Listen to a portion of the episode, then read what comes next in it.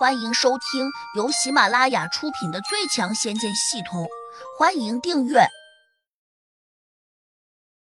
第四百七十八章铩羽而归。这下后面过来的红蚁顿时就被吓坏了。由于前面的红蚁炸开时产生的气浪袭向了四周，当数量达到一定的程度后，如意宝瓶便被堆着加速往前流走，而后面的红蚁却吓得纷纷往后逃跑。很快。所有的红蚁都调转了脑袋，拼命的往后逃。七彩仙火好像烧得很过瘾似的，不停的追击，转眼间又烧毁了一大片。胡杨一直用神识注视着仙火，见他跑远了，赶紧又把他召唤回来。南岭寿翁和兰波等人一直守在出洞口，不多会儿，洞中飘出了阵阵香味，就好像烤肉的味道。居然这么香！里面发生了什么事情？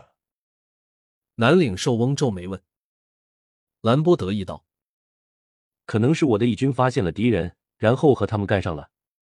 哈哈，我这群红蚁战斗力不算特别强，但在狭窄的空间中却能发挥出群起而攻之的独特优势。”南岭寿翁捋着胡须，脸上也露出了微笑。兰波这套理论是成立的。如果在开阔地带，红蚁肯定没有任何胜算。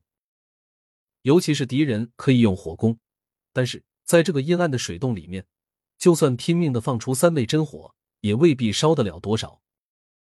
何况现在红蚁的数量多得惊人，而一个人的法力却是有限的，又能够放出多少三昧真火？你这群红蚁总共有多少？大概有十万之多。兰波越发有些自得，倘若有人敢和他的蚁群在狭窄的洞子里面较量。那他肯定会被咬得尸骨无存。很好，很好。胡杨那小子想必有的受了。兰波，你最好再提醒下你的红姨，千万别把杜玉儿给咬着了，否则宣公子那里我们根本没办法交代。南岭寿翁又叮嘱道。兰波拧了拧眉头，假装为难的说：“将在外，军令有所不受。”你别给我废话！如果杜月儿被咬破了脸，你就等着宣公子的惩罚吧。”南岭寿翁冷冷的威胁道。兰波的脸皮抽搐了下，好像很害怕那个宣公子似的。他赶紧说：“我这就给他们发指令。”说着，他嘴里便咿里哇啦的念了起来，一个个若隐若现的符号随即从他嘴中飘出，然后钻进了那个水洞中。放完法咒之后，兰波拍了拍手，洋洋得意的说：“南翁只管放心，我已经给蚁群下了命令，叫他们只咬男的，不咬女的。”南岭兽翁惊讶的问：“你这些红蚁还能分辨出男女？”“当然，男女的气味不同，我曾经专门给他们训练过，他们肯定不会弄错。之前为了让他们能够分辨清楚，我特意在外面抓了几个男女。”哼，你恐怕不止抓几个吧？还有，你抓这些男女过来，真的只是为了训练红蚁吗？恐怕你另有用意吧？南岭兽翁冷笑道：“哈哈，南翁，你又何必了解的这么清楚呢？我这不是在帮你做事吗？你放心好了，以后我不会再干这样的事情了。”兰波嘿嘿的笑道。今天这事儿，你要是办不好，我会禀报给宣公子的，到时有你好看。南岭寿翁继续威胁道：“不会的，我的红衣早已经被我训练的十分到位了，他们一定会圆满完成任务。”兰波傲然说。突然，从洞口爬出来几只红蚁。兰波一看，顿时得意起来：“看看，我的红衣肯定完成了任务。”咬死了那小子，抓住了美女，寿翁，你可得帮我在宣公子面前邀功请赏啊！南岭寿翁心里也有点小激动，今天费了九牛二虎之力，总算把杜玉儿这个大美女抓回来了。好，好，好，没问题。两人说话之际，洞口爬出来越来越多的红蚁，而且他们出来之后，依旧仓皇逃往外面，整个蚁群显得十分凌乱。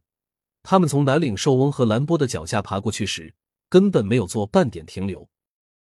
咦，怎么就走了？兰波有点意外。人呢？南岭寿翁沉下脸问：“在里面吧，估计他们会把小桃的如意宝瓶拖回来。”南翁，你等着瞧一出好戏。哪知兰波还没有把话说完，便又看见几千只缺胳膊少腿的红蚁出来了。他们身上有不少烧焦的地方，同时带出来大便被火烤糊的气味。兰波和南岭寿翁都看傻眼了。这是怎么回事？好像被火烧了。兰波心痛极了，因为他刚才用神识大致数了一下，回来的红蚁，包括受伤的，加起来还不到一半，可谓是损失相当惨重。红蚁虽然很有灵性，但不会说话，也不会放出神识同他们交流，因此兰波和南岭兽翁怎么也猜不出来，洞子里面到底发生了什么事情。胡杨这小子虽然功力不错，修炼到了地灵六级。但是，凭着他这些功力，又如何能够在如此短的时间内一举消灭你那么多的红蚁？南岭兽翁觉得自己完全理解不了。是啊，就算我这些红蚁排着队让他烧，他那三昧真火也没这么多吧？兰波相当的沮丧，这次损失太大了。哼，这还不是怪你，太过自大了。也不知道先派一支小古蚁兵去侦查骚扰一下，就叫大部队集体前往，败得如此惨重，也是活该。南岭兽翁先声夺人的责骂起来，他一边却又狡猾的转动着眼珠，这样嘛显然是有道理的。其实更多的原因还是在推脱责任。兰波吃了个哑巴亏，整个人郁闷极了。他耷拉着脑袋，听着南岭兽翁的数落。偏偏还无法反驳，谁叫他刚才把海口夸得太大了？这下被打了脸，也只能自认倒霉。走吧，我猜测胡杨和杜玉儿不会再回来。南岭寿翁甩了下衣袖，转身就走。本集已播讲完毕，请订阅专辑，下集精彩继续。